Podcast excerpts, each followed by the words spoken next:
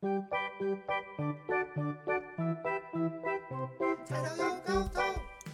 家好，您正在收听的是全台最有深度的饮食文化节目。节目由天龙国 Master Chef 之称的菜头及旅居多国、目前定居伦敦 Food Research 上为您带来的 Podcast 节目。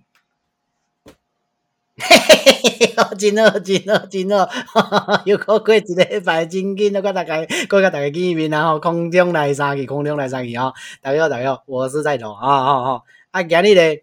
今日较特别啊，咱即个阿相无伫咧，吼，咧远在伦敦阿相无伫咧，但是咧请了一个好朋友啊，咱柯董，咱住喺日本诶柯董，旅居日本十几年诶柯董，来来，甲大家拍只招诶，来来来，柯董。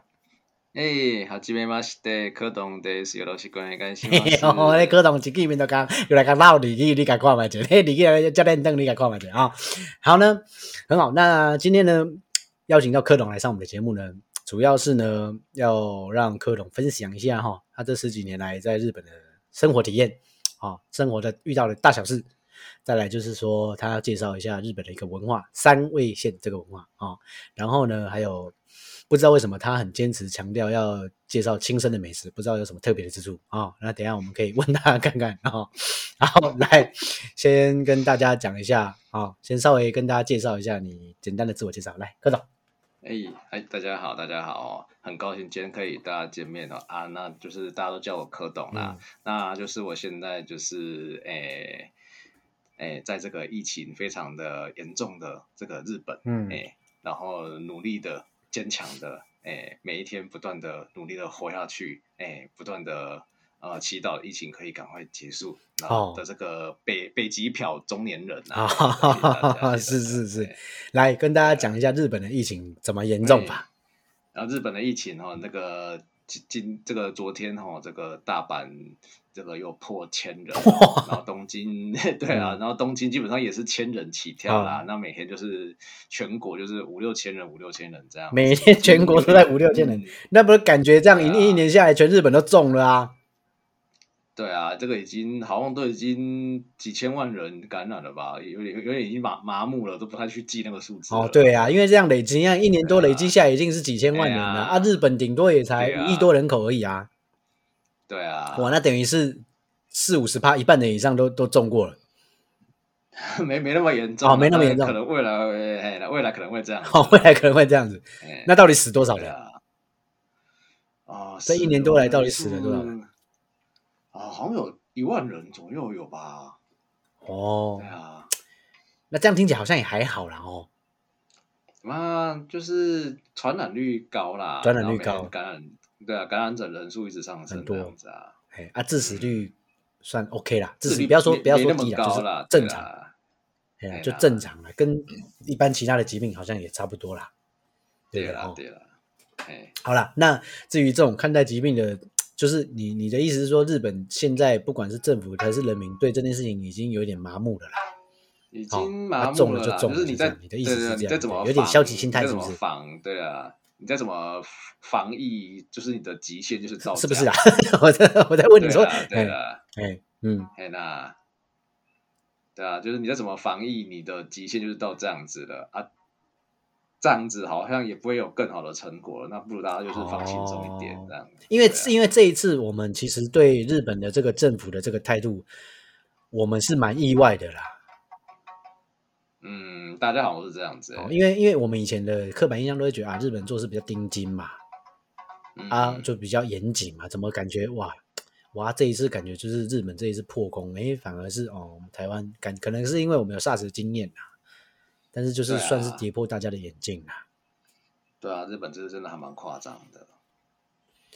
好了，那如果大家还有什么哦关于疫情的问题哈，你可以再直接在我们脸书下面留言哈，或者是直接哈在我们的那个粉丝专业留言哈，来跟大家讲一下你今天想要讲的这个三味线。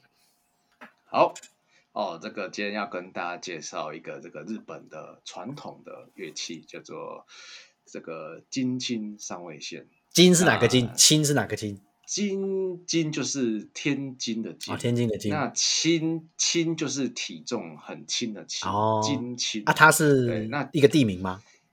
对，这个金青是一个那个青森县，就是日本的东北的青森县的一个地名。产苹果那个嘛。对，哎，为什么为什么大家讲到是亲生都会？它为什么盛产苹果？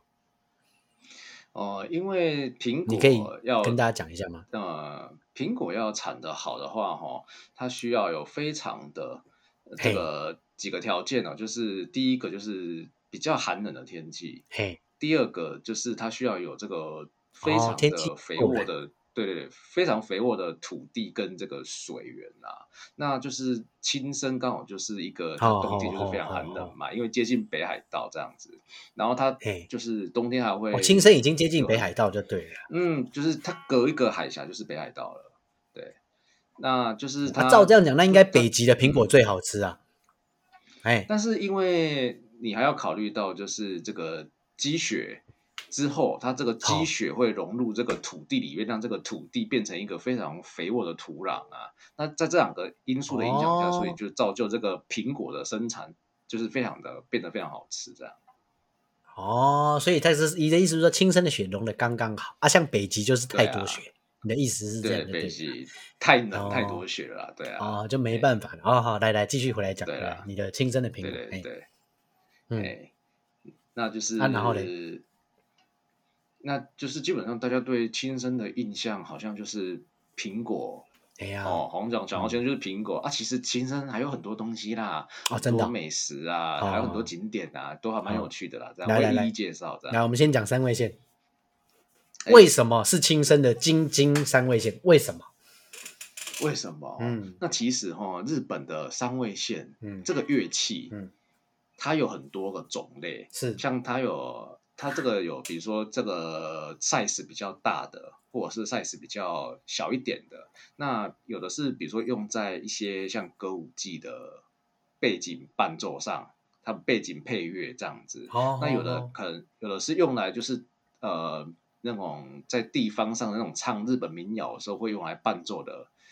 那这个金青三味线它比较特别的是，它这个它是一个弦乐器融合这个敲击乐器的一个呃一个完全属于这个轻声线的独特的乐器。那它在表现上就是从原本的三位线，从从原本三位线是一个配角的角色，完全变成一个主角的角色。那他的表演的那种张力非常强啊，所以就是目前呃，在世界各国都还蛮有有有有还蛮多人都蛮喜欢这个乐器的，这样样。好，我跟大家解释一下，弦就刚刚讲到那个弦打击乐器、弦乐器融合在一起。所谓的打击乐器，可能就是像鼓啊，然后那个木琴啊，那就比较像打击乐器。对啊，那弦乐器就是像吉他啊、那 violin 啊、那个小提琴啊，那么那它结合它可能的意思是说，弦乐本身的造型，但是又又是用敲击的方式去让它去制造节奏跟旋律，是不是这样？啊，没错，就是它同你时的意思是不是可以？对，它同时有那种像在打鼓的时候所发出的那一种非常大的那一种敲击的的那种节奏的声响，但是它同时又有那种很细腻的像弦乐器的这种弹奏方法，对，所以非常的特别。哦，所以这是它很特别的地方。对，哦，整个三位线最特别的地方就在这里，对不对？啊，你好像有提到是说三位线每个地方都不太一样，是不是？嗯、对，因为就是它三味线这个乐器就是一个，它是一个，它有很多种，呃，像像我刚讲的金听三味线，它它的特色就是它，因为它需要很大的那种敲击的声响，所以它用的这个木头会比较粗，因为哦木头粗才可以造成比较大的共共鸣，然后才可以让这啊个共振像那种打鼓的声，对对，共振才会响亮。那有的它就是有有些比较像传统基点在用的三味线，它就是比较小，size 比较小一点，然后它的木头也没有那么大，没有那么大 size，就是比较细一点。那嗯让它的那种声音也会没有像这个金星三味线这么响亮的。弹奏方式也会因为这样的不同，就对了。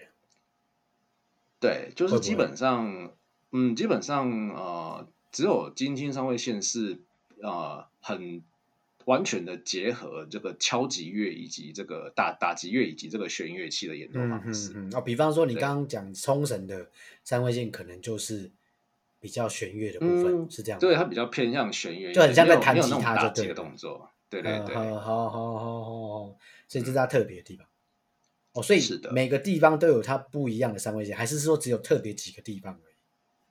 就是有特别几个地方，像是呃，目前所知啊就是福冈那边有三味线，那就是还有像什么冰库哦啊，就是神户那边哦也是有三味线。嗯那基本上他们他们就是有三味线而已，但是他们他们没有发展出自己那种三味线的独特的文化，就只有亲身这个地方有自己发展出一个所谓的京津三味线这样比较独特的乐器，这样。好，对就很像台湾到处都有米粉，但是新竹的米粉特别好吃，哎，对的，大概是这个概念对不对吃的，这个是大概是这个概念就对了。赞赞赞新竹的这个贡丸特别 Q，哎，是这个意思就对了。这个比好好喻赞好呐，好好好，那好来，你来介绍一下亲生的三味线。对啊，青山三味线那像刚刚讲的哈，就是它有弦乐的那种弦乐器的演奏方式哦，比如说像这样子，嘿哇，听起来好，嗯，马上那个画面感就出来了。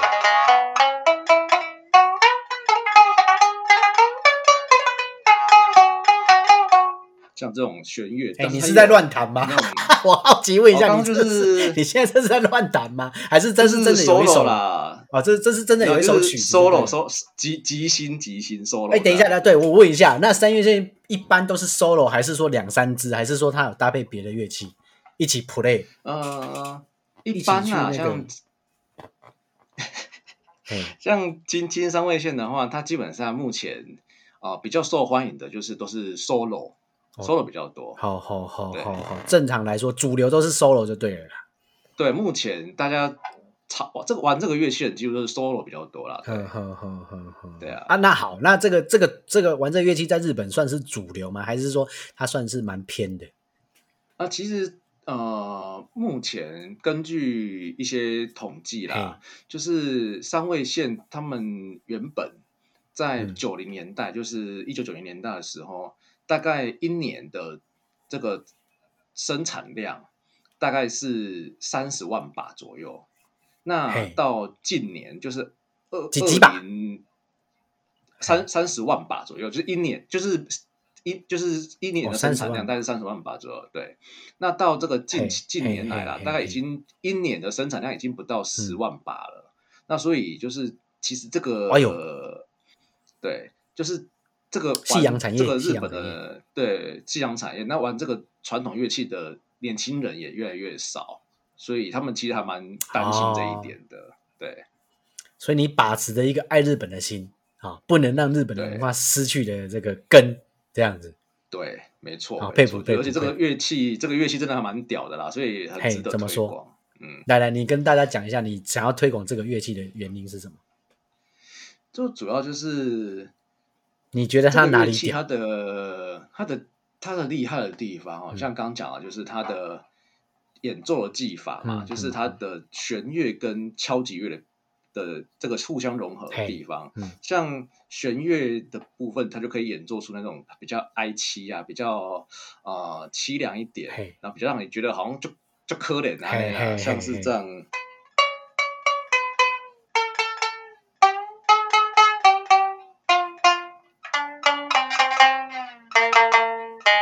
哦，你这样子一弹，我就有一种章子怡落入落泪的画面。对啊对啊。哦，哎哎对啊哎，，那你看，他也可以像这样子嘿很好像很可怜，那他也可以像是那种敲击乐，让你觉得好像就嗨这样，像是这样子。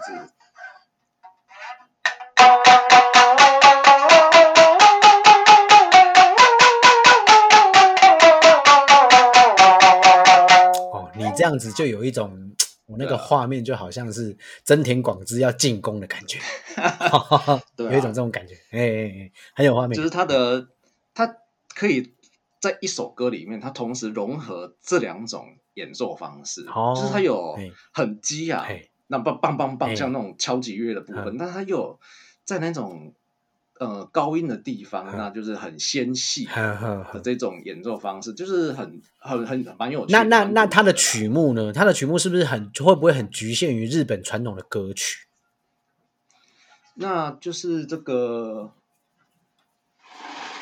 就是基本上这个轻声它有这个演奏这个金青三味线啊，它有所谓的呃五大民谣，就是哦，轻声线的五五五首最有名在地的民谣谣这样子，子，就就好像台湾有丢丢党啊这样子啊。丢丢档，嘿嘿嘿啦，嘿对啦，对。那这个基本上，如果你要成为一个 pro 嘿的演奏家的话嗯，轻轻三味线的演奏家的话，基本上你就是要以征服这五大民谣为主。哦，为你的目标，对，就好像学吉他一定要弹 Hotel California，一直差不多意啦思。对啦，对，那比较它跟其他乐器学起来比较差别比较大的地方，就是在于说哦，因为以前在在这个弹奏这个三位金星三位线的这个前辈，他们嗯，他们基本上是没有没有留下谱面好的，哦没有留啊，那那这是怎样？照照心情去弹哦。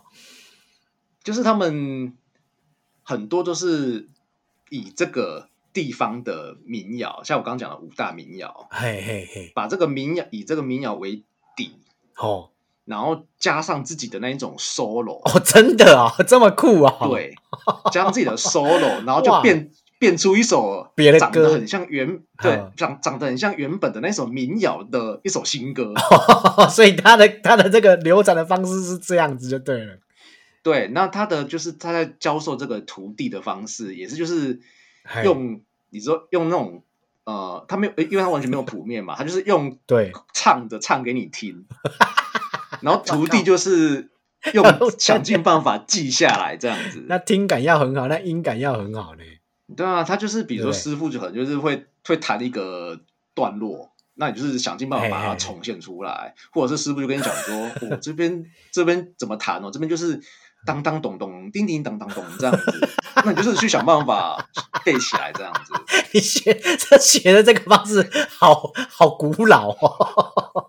对啊，比那方说了哈，我们知道吉他弦嗯咪拉瑞嗦西咪，它有一个固定音嘛，那你三位弦总要调音吧？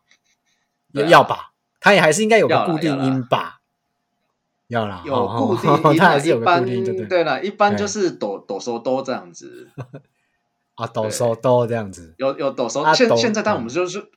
现在当然我们就是用抖手抖在记啦，但是以前的人他们可能就是继承什么什么，我我也不知道怎么当记啦，对，因为就是他们那个好好，这这个我要跟大家解释一下，为什么我们会有抖手抖这种东西，是因为在钢琴发明出来之前，其实是那个竖琴，对吧？钢琴的前身是竖琴，那竖琴在在弹之前，其实是有这个世界上其实是充满各种旋律的，只是因为呃，为了让我们后面的人容易去记，容易去学习，所以他就用竖琴去把这些声音归类为呃那个叫做十二平均律。十二平均律就是哆、哎哆来咪发嗦拉西，然后跟五个跟五个半音加起来十二个音，叫十二平均律。好，那嗯这十二个平均音就有再有再来分高低音，比如说升八度的哆，常会听到低八度的哆这种东西，然后才会衍生出我们现在所听到的音乐。可是你要想，在这个世界上有乐器之前，这个世界上充满了各种的音乐，比方说鸟叫，对不对？比方说人也会自然的嗯对哼唱，对对比方说原住民的哼唱那些旋律，它其实或者是印度音乐，它其实是游走在这十二个音之间，它还有别的音，只是为了方便人们去记录，所以它才规定就就有一个有一个规制出来这样。那我相信三味线应该历史也很悠久。所以它有一些音跟那跟就像你讲的那个流传的方式，它没有办法用谱去记，这样子应该是这样。啊那是因为嗯就是到现代，就是可能现代的演奏家为了这个让这个音乐。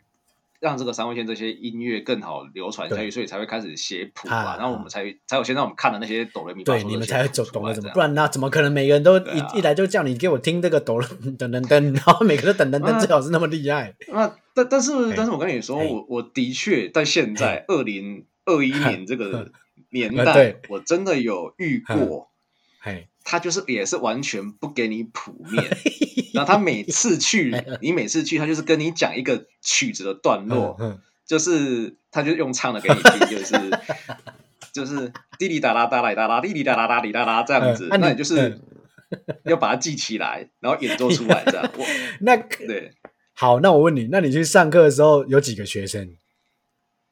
啊，通常都是一对一。你的学生有几个？就是你去上课的时候，老师在教课那个。哦，这样哦，那你 所以你那你不就很紧张？你要在他面前弹出他唱的那个滴滴答答滴滴答答，你你没有一点点音乐基础，你怎么弹？对啊，所以就是因为很多目前呐，那就硬弹，还是说他会教你说，嗯，在二零二一年已经在这个这么进步的年代了，对，还是会有就是三位线的演奏家会用这个方式去传承三位线。这些音乐，所以就是 我觉得这方面某某方面来说，就是让这个音让对对这么老派的教育方式，就是让这个这个乐器很难推广出去的一个一个原因呐。我我想这也是一个原因之一啦。对，好，主要原因之一嘛。嗯哼，对，就算是在现在，他居然还是用这种。跟两千年一样的方式，这两千年来的教育方法都没进步，就对了。真叫第一盖看掉，真叫惊掉。但是还是很有趣啦。你的意思是这样啦？对啦，所以你才想要借这个机会在节目上多多推广啦。对啊，可以的话就是想让更多人听见这个乐器的声音。你的意思说，你去上课，他这样教你，你吓到？今天啊，一第一盖就跟我讲。哦，这个段落的是安尼啦，但是那那那那老师很老吗？还是老师也不会？其实还好，大概三四十岁左右呢。好，那老师点年纪多大？老师年纪这么年轻啊？你没有反问他说：“哎，啊，你们都没有想过干这个教育方法，妈的有问题吗？” 哇！但是就是这是一一部分啊，有这种老师存在啦，但是也是有就是会给你谱面的老师。嘿，哦哦，好好好好，不是说都这一种就对了。对了，理解理解理解。好啦，那三位先我们先讲到这啦。好，那你跟大家讲一下为什么你想要讲那个亲生的美食啊？我们今天这个特别节目三十分钟，来你讲一下。哎，这个亲生的美食哦，因为。这个我为了要学习，有没有青生牛啊？先这样讲啊，松板牛、晋江牛哦，神户牛有没有青生牛？好，我可以明确跟你讲，没有。好，没有，因为我就我所知，牛都是在日本的牛好吃的地方，通常都是在比较冷的地方。当然，你说冲绳也有石原牛，但是就比较没那么好吃。对啊，但但是比较冷，相对冷的天气，牛肉长得比较好。好，那为什么没有青生牛？嗯。啊啊，就真的没有啊嘛？应该说啦，应该说啦，亲生没有他好亲生的人吃素就对了。嗯，嘛，他们海鲜很多。哦哦，是哦，它是一个这样，它是靠港是不是？它靠靠海是不是？它就是有一个半岛，然后它旁边又都临近日本海跟太平洋这样子，所以它基本上产海鲜。嘿，哦。那海鲜一定很丰盛。来，你讲亲生的美食，一样一样来。亲生美食哦，很多啦，像他在北边，来你讲，他在北边那个呃下北半岛那边的呃一个叫做大间的地方，他那边抓的尾鱼，尾鱼，马古罗，日本。对麻古楼，日本前几名的啦，对啦。哦，是啊，所以基本上全日本在吃的尾鱼很多都是从那个地方出来的。你的意思是？对，没错，是的。对，所以他那个地方的尾鱼怎么样？你吃是特别好吃吗？还是怎么样？当然就是弹牙啊，弹牙，然后新鲜嘛，真的假的？就是鲜味啦，那个美味啦。那基本上除了尾鱼，让你真的觉得跟在别地方吃不一样就对了。有这么夸张？对啊，就是真的那边的尾尾鱼，可能就是受到洋流气候的影响，真的就是比较好吃啊。对，哦，真的就比较好吃，就对。好，来继续下一边。那那边这个海鲜也很多啦，像呃，它的哎，这个叫做扇贝吧。扇贝也是一个必吃的东西啦。扇贝，哈哈哈，嘿，对对对，扇贝，嘿，怎么说？它的扇贝哦，呃，那你是吃在那边吃扇贝是吃生食的吗？还是说它的料理方式不一样？呃，这边的料理，这边扇贝的料理方式哦，它基本上比较多哦，就是用这个烤的，上面加奶油，上面加奶油烤，用烤的方式来处理这个扇贝啦。哎，那基本上青森这个地方，它的口味，啊加酱油它的口味，对对，它的口味很重，因为它啊有再加一点酱油嘛对对对对，有加一些就是它的调味料这样子。